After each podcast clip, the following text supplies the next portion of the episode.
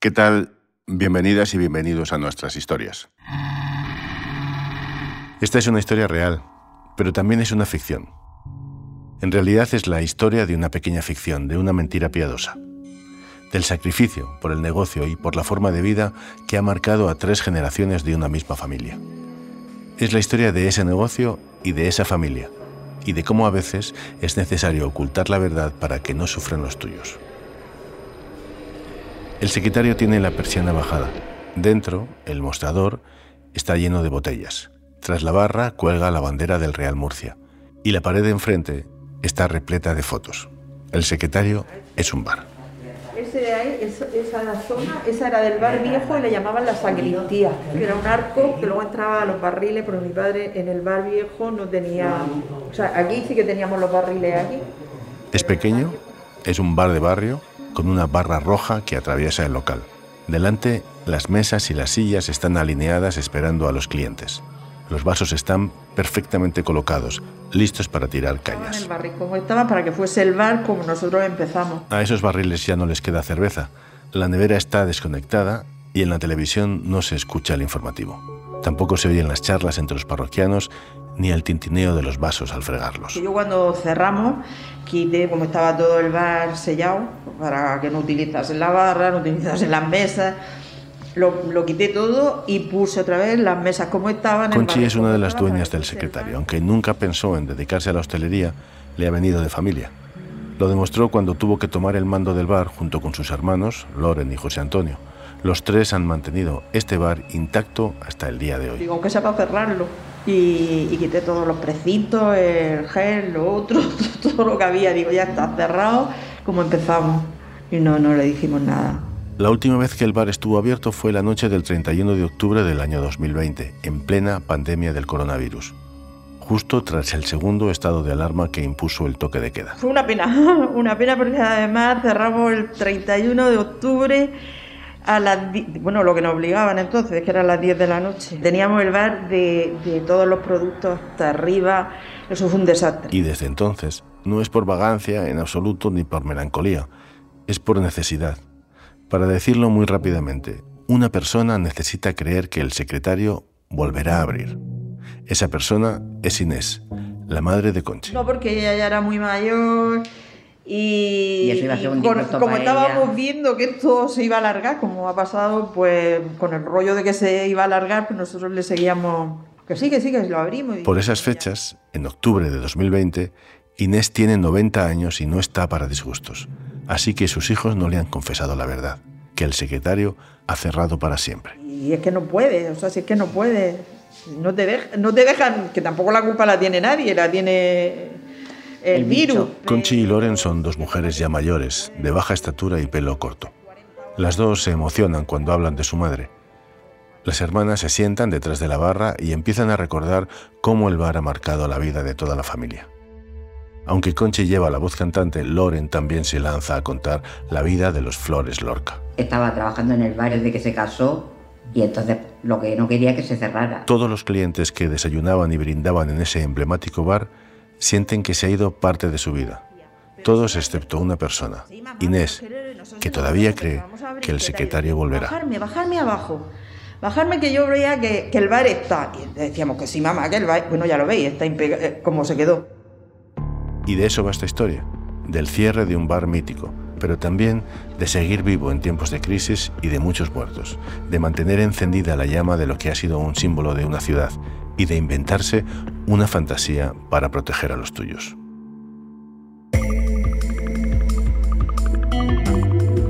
Fuera del radar.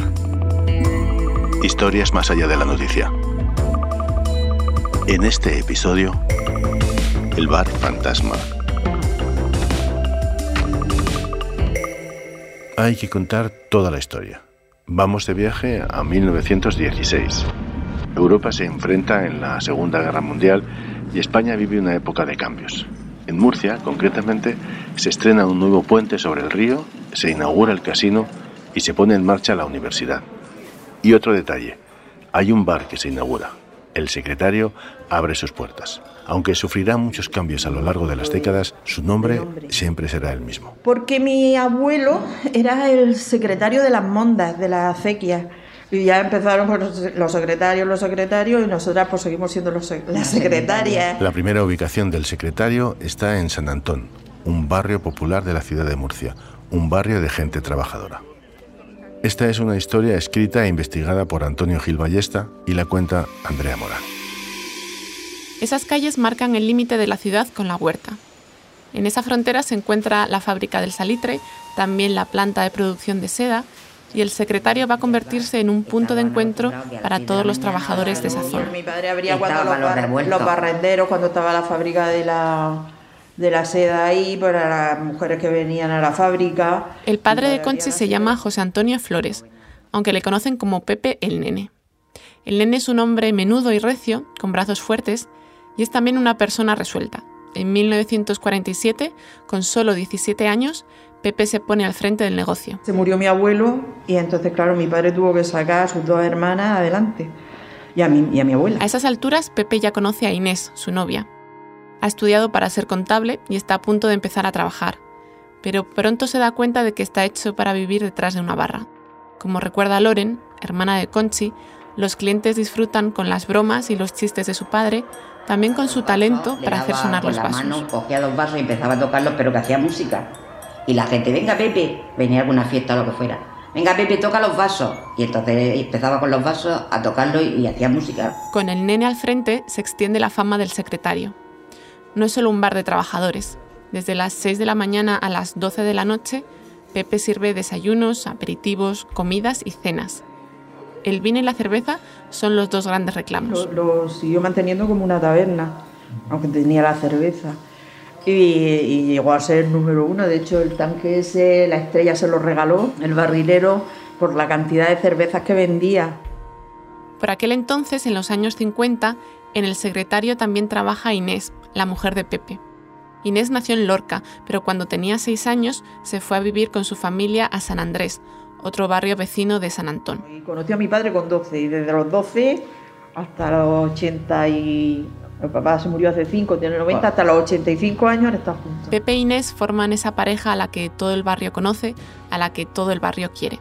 Loren nos lo explica. Luego nos encontramos por aquí gente. Inés, ¿te acuerdas cuando iba Pepe a rondarte por no sé dónde, por no sé qué? Iba a la peluquería, iba a rondarte luego a la casa y no sé cuál. Inés comparte el mérito de convertir el secretario en un lugar de referencia entre los vecinos. Pero no solo para ellos, también para gente de otros pueblos e incluso famosos del resto de España. Cuando pisan Murcia, no falla una visita a el secretario. Y el bar estaba impecable, mi madre, bueno, más curiosa no podía ser y, llegó Lola Flores, que estaba en el Teatro Romea actuando, y llega le dice de entrar al aseo. A Conchi le han contado muchas veces el día en el que Lola Flores entró por la puerta del bar. Y el aseo era allí, por, detrás había una cuadra, y eran aseos de esos que llevan el agujero, bueno, que era un portal así con un agujero, no sé cómo se llama eso. La visita del artista es una de las infinitas anécdotas que guarda el secretario. Y entonces se la tuvo que llevar a mi casa, que nosotros vivíamos ahí, y la llevó a mi casa al aseo para que no entrase ahí. Pero los clientes más habituales son los vecinos del barrio, que se sienten parte de la familia de los secretarios.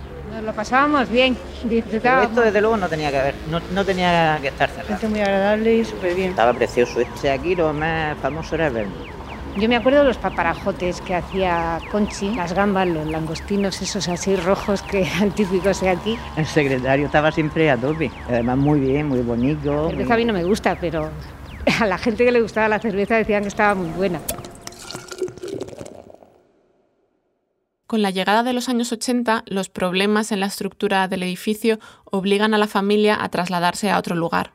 Conchi reconoce que Pepe, su padre, pensó en dejarlo, y es que había perdido a un amigo muy cercano y había caído en una depresión. Y mi madre dijo, no, hombre, tú de esto te vas a poner bien y el bar no se deja caer. La familia tiene un bajo en el mismo barrio, a solo un par de calles del antiguo. De este lado, mi madre fue la que vino con los empleados, con los albañiles y con todo el mundo y montó el bar ella. Inés coge las riendas cuando una amenaza de cierre planea sobre el secretario. Y no tenía nada que ver con el bar ni con nadie. Y ella muchas veces decía, pero vamos a ver, si yo toda la vida he tenido sirvientes y ahora vine aquí limpiando los bates, pero esto no se cierra. Inés nunca había trabajado como camarera ni como cocinera hasta que se casó con Pepe, pero eso no le impide sentir el bar como suyo. Si el vestuario más frecuente en una taberna es un trapo y un delantal, Inés siempre aparece con su pelo corto y con un cardado impecable.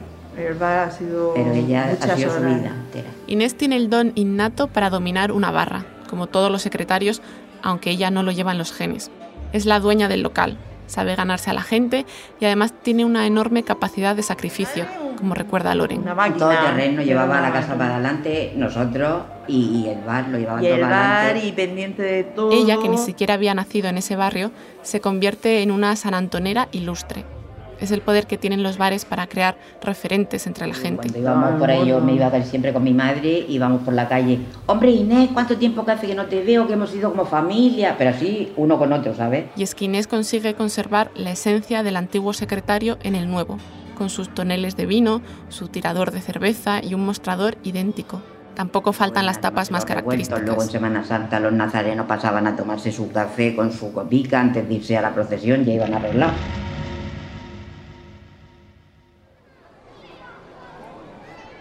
En los 90 Murcia se expande hacia el norte. La ciudad está cambiando. La huerta se aleja y la población de San Antón crece. Las fábricas ya han cerrado. El secretario, en cambio, sobrevive. Es como un recuerdo de épocas pasadas, un punto de reunión y un lugar donde celebrar fiestas y tradiciones. Y entonces cuando pasa San Fulgencio, nosotros sacábamos los- un porrón de vino, un paso porrón de se para justo en la cerveza, puerta. Eh, con un plato como jama y hueva y almendras, y viene la rondalla y se pone en la puerta y ya hacíamos la fiesta igual que dijimos. Pero con el cambio de siglo, Inés y Pepe comienzan a pensar en la retirada. Ya tienen más de 70 años, están cansados. Llevan toda una vida de sacrificios y jornadas eternas en el bar. En 2005 se jubilan y lo traspasan a una familia andaluza. Pues hace 15 años que, que lo dejó mi padre. Y le dijo eso, que lo siguiesen como él lo tenía, pero luego no pudo ser. El negocio no sale bien. En pocos meses los clientes han huido y la reputación del bar está por los suelos. Sin Inés a bordo, el proyecto del secretario se tambalea. Los Flores Lorca entran en un conflicto legal para recuperarlo y salvar su reputación. Pero ya sí que nos, nos dio rabia, como diciendo, oye, que, que tengamos que nosotros, que encima que, que- que toda la vida han estado trabajando, que vengan ahora estos señores a decir que esto es de ellos. Son cuatro años muy duros para la familia. En 2009, los hijos de Pepe e Inés acuden al rescate para que sus padres vean el bar en manos de la familia durante sus últimos años de vida. José Antonio, Loren y sobre todo Conchi no tienen experiencia como hosteleros, pero asumen la gestión del local. Claro, nosotros empezamos como mi padre, con todos los productos de mi padre. Y pusimos cocina. Oye, por si hacemos un montadito. Pero no es fácil, son los años del estallido de la burbuja inmobiliaria. No queda otra opción que cambiar el concepto del bar. Nosotros teníamos aquí el salchichón de Vi, eh, la mojama de la mejor, la- o sea que eran productos caros. Empezó a venir también Empezó a gente venir joven, gente joven. Inma, la hija de Conchi, guía esa transformación. Ella tiene 27 años y comparte todas las cualidades de la saga de los secretarios. Nunca se había puesto detrás de la barra, pero se podría decir que lleva en la sangre el negocio familiar. Y entonces ya entró mi hija y dijo, ahora verás. Y empezó a meter cosas, teníamos la tapica de la semana, la tapica del día. Inma tiene ese don de gentes que distingue a la familia y sabe cuidar los detalles con los clientes. Los Flores Lorca renuevan la carta y hasta abren una cuenta de Facebook. Y la gente empezó a, a- otra vez a moverse, a moverse. Y muchas veces dice, venía gente que decía, es que mi padre me traía. Es el mejor ejemplo de que el secretario ha logrado la- el relevo generacional. Y ahora era al contrario. Los padres vienen y dicen, es que mi hijo me trae. o sea, que son los, venían los padres a comerse los chapatones y toda la historia. Y, y se levantó el bar. O sea, Pepe e Inés pasan al otro lado de la barra, pero siguen supervisando que su bar aún funciona con los códigos de toda la vida. Loren nota que tienen miedo de que el nuevo modelo cambie lo importante. Que por ahí, a ver si lo- eso, a ver si de vez en cuando le decís a fulanico, a menganico que pase el trapico porque he visto yo que no estaba muy bien. Entonces ella ya estaba tomándose el té y estaba controlando. Que el Durante otro- todos estos años ha cambiado el bar, pero a la vez también se ha transformado San Antón, su gente. Porque antes era como si fueran familia casi todo el barrio. Y ahora pues son gente joven que, serán hijos de los que habían antes, otros no. Conchi cuenta que esa evolución se traslada al bar. Nosotros realmente del barrio ahora eh, clientes tenemos pocos, los que venían no eran del barrio, eran de fuera, o sea que pero antes sí que era, era como acogedor. Se ha renovado, sí, pero el secretario aún conserva algunos elementos clásicos. La barra que domina el interior del local, el escudo del Real Murcia, los barriles. Para Loren, las fotos antiguas de la familia y los clientes sirven como testigos del pasado de Inés y Pepe. A él le encantó cómo se había quedado. Aunque no era nada de lo que él tenía, pero vamos, era completamente distinto. Aunque es otro secretario, otra forma de trabajar, los padres quedan satisfechos y agradecidos. Pepe muere en 2015, viendo que sigue adelante el proyecto al que ha dedicado toda una vida. Era como una taberna, y, pero esto le encantó, dice, perfecto para vosotros. Y vio que empezábamos bien y todo, y él de todas formas, se murió viendo que todo funcionaba. Aunque ya sin Pepe, la familia y el secretario continúan adelante y durante un tiempo todo va sobre ruedas. La clientela crece, también la carta, Así que ¿quién iba a imaginarse lo que estaba a punto de pasar? Nadie lo vio venir, fue el golpe más inesperado. Enseguida retomamos el relato. A principios de 2020 irrumpe en España la pandemia del coronavirus.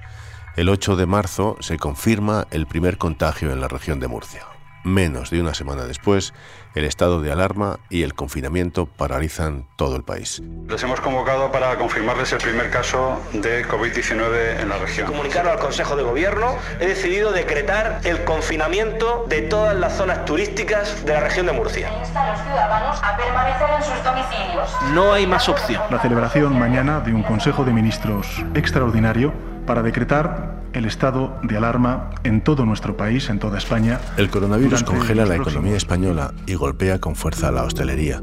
Los cerrojazos, los límites de aforos y horarios, la prohibición de consumir en la barra son constantes desde marzo de 2020. La pandemia abre en el secretario una herida más. Andrea Morán sigue con la historia. Aquellos fueron días de mucha incertidumbre. Todos lo recordamos. El encierro en casa, las escapadas al supermercado, empezar a conseguir mascarillas. Eso fue un desastre. En la familia Flores Lorca, además, tienen que lidiar con un negocio cerrado. Creo que fue sábado. Ahí, claro, eso fue el primer palo porque teníamos el bar de, todos los productos hasta arriba, luego todos esos productos mm, ya no valía. El tiempo va pasando y el confinamiento y el cierre se alargan. Entonces dijimos, bueno, pues nada, vamos a esperar, nos llevamos las cosas, bueno, pues ahora ya no es un mes, son dos meses.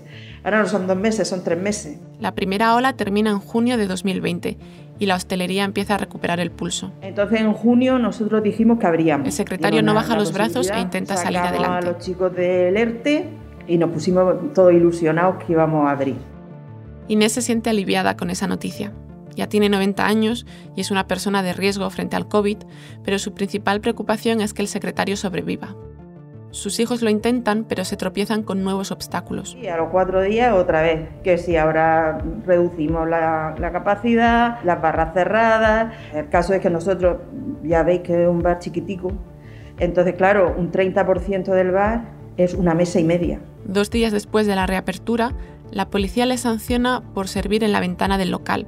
A ellos les parece injusto, no estaban informados y amenazan con cerrar pero la ilusión de Inés y el cariño que muestran los clientes les empujan a seguir. Y entonces ya empezamos, bueno, pues venga, que esto va a ir adelante, vamos a poner... Claro, y nosotros nada que pensábamos en ello, eh, porque nosotros en realidad tampoco es Claro, nosotros no, no es nuestra vida. no para ellos, los hijos, pero el secretario sí lo significa todo para Inés, y por eso deciden continuar. El verano se acerca y Conchi, Loren y José Antonio confían en que el negocio remonte piden al ayuntamiento instalar una terraza. no sé lo que pasó. El caso es que nos la conceden en septiembre y nos conceden tres mesas, de las cuales solo podemos utilizar dos porque la capacidad era del 75%, creo que. Un bar con la barra cerrada, una mesa y media dentro y, y dos mesicas fuera. ¿Cómo puedes tú mantener un negocio con dos turnos de camarero abierto todo el santo día? O sea, es imposible la llegada del otoño y una nueva ola del coronavirus oscurece por completo el futuro. El deseo de Inés es imposible de cumplir. Es un adiós muy triste. Nuestros abuelos y padres sortearon muchísimos problemas para sacar adelante un gran negocio. Nosotros lo cogimos con toda la ilusión del mundo y sobre todo para que Pepe, el nene e Inés, ya mayores por entonces, vieran su negocio en manos de la familia. En octubre de 2020 los hijos de Inés deciden bajar la persiana por última vez. Son sus propios camareros los que les aconsejan hacerlo. habiendo respetado el negocio. En la última semana de octubre redactan una carta que se difundió ampliamente por redes sociales y el sábado 31 cierran para siempre después de 104 años. Una pena. Entonces no dijimos, bueno, a los más llegados de, de clientes y tal, sí se lo fuimos diciendo porque pero no, no dimos mayor propaganda, simplemente cerramos y tal. Pero fuimos pensando en cerrar desde que empezó la pandemia. El shock también afecta a muchos clientes. Muchos son como familia y sienten que pierden algo que era parte de ellos y de sus vidas. Conchi, Loren y José Antonio habían mantenido el bar únicamente por sus padres. Ellos tienen otros trabajos, otras obligaciones.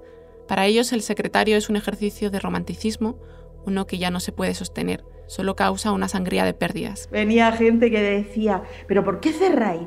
Porque no tenéis, nosotros ponemos una hucha o lo que sea, cada uno que vaya dejando que no queremos que cerréis el bar, por Dios, que es la alegría del barrio. Pero era imposible, o sea, imposible. Los camareros, clientes, proveedores, vecinos, todos sienten la pérdida del bar, todos se acercan a despedirse. Todos salvo una persona que permanece al margen de esta realidad, Inés. Inés, que ha pasado los últimos meses encerrada en casa por miedo a contagiarse. Delicada de salud, preocupada por la situación, los hijos de Inés piensan que la noticia del cierre sería un golpe para ella y toman una decisión. Deciden ocultarle la verdad. Sí, deciden mentir. Construyen una fantasía. Porque le decíamos, venga mamá, que si esto ya verás que se va a arreglar, que, que el virus ya ves, y ella se Inés vive con Loren en el mismo edificio del secretario, unas plantas más arriba. Cada día, desde su casa, ve la persiana bajada del bar. Ella se asomaba a la ventana y por el reflejo de la autoescuela decía, subirla, subirla. Mientras el secretario continúa cerrado, el resto de bares empiezan a abrir. Inés no entiende nada. Ella se asomaba y veía un bar abierto y decía, pero ese ya abierto. Sí, mamá, pero es que nosotros no te preocupes, que vamos a abrir, ¿qué tal? Y decía, bajarme, bajarme abajo. Bajarme que yo veía que, que el bar está. Desconfía, claro. Inés no termina de creérselo. Sabe que la pandemia ha puesto todo patas arriba pero no entiende por qué el bar de su vida no vuelve a la normalidad. Decíamos que sí, mamá, que el bar, bueno, ya lo veis, está eh, como se quedó. Y ella decía, no sé, no sé, ella nos decía, bueno, venga, ánimo. Pero Inés insiste. Y pero luego llamaba a mi familia y le decía, no sé yo si el bar lo están manteniendo, yo creo que el bar lo van a cerrar porque ya han quitado la terraza. Todos se unen para que el secreto no salga a la luz. El bar no va a volver a abrir nunca. Los hijos trazan un plan, se inventan coartadas para que Inés no sospeche. Y nosotros le decíamos, bueno, mamá, que sí, que no te preocupes, pero si esto a nosotros nos interesa abrirlo, o sea que vamos a esperar. Inés quiere bajar al bar a comprobar que todo está en orden, pero sus hijos no dejan que entre por si encuentra algún barril mal colocado o la plancha desenchufada. Cualquier pista que destape la mentira piadosa. Pero vamos a esperar cuando tengamos la certeza de que no vamos a cerrar el mes siguiente. Ellos le cuentan que abrirán en cuanto puedan pero Conchi cree que en el fondo su madre desconfía. A lo largo del otoño la pandemia empeora y cada vez cierran más bares.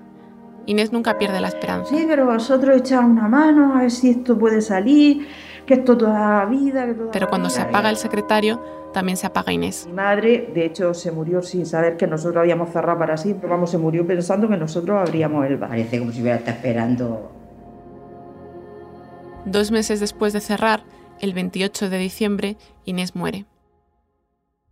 Y con la muerte de Inés y el cierre del secretario, también se marcha un pedazo de San Antón, de Murcia.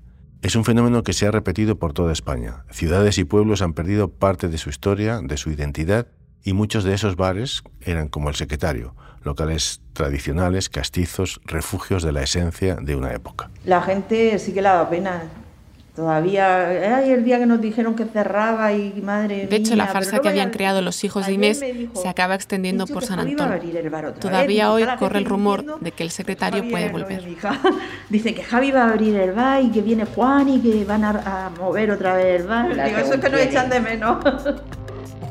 Esa falsa esperanza de que el bar volverá a abrir no solo convenció a Inés, también caló en todo el barrio.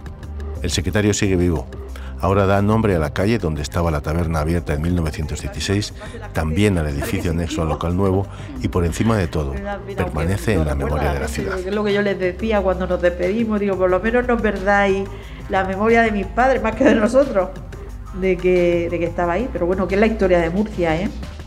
Gracias a Antonio Gil Ballesta por investigar y escribir esta historia, gracias a Andrea Morán.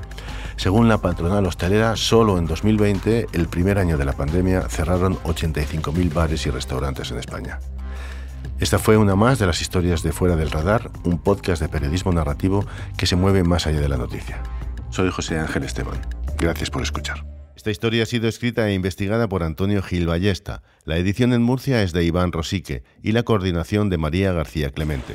Fuera del Radar es un podcast narrativo desarrollado por los periodistas de las cabeceras regionales del Grupo Vocento. La edición y coordinación general es de Andrea Morán, la producción sonora de Rodrigo Ortiz de Zárate con la ayuda de Íñigo Martín Ciordia y la dirección y producción ejecutiva es de José Ángel Esteban.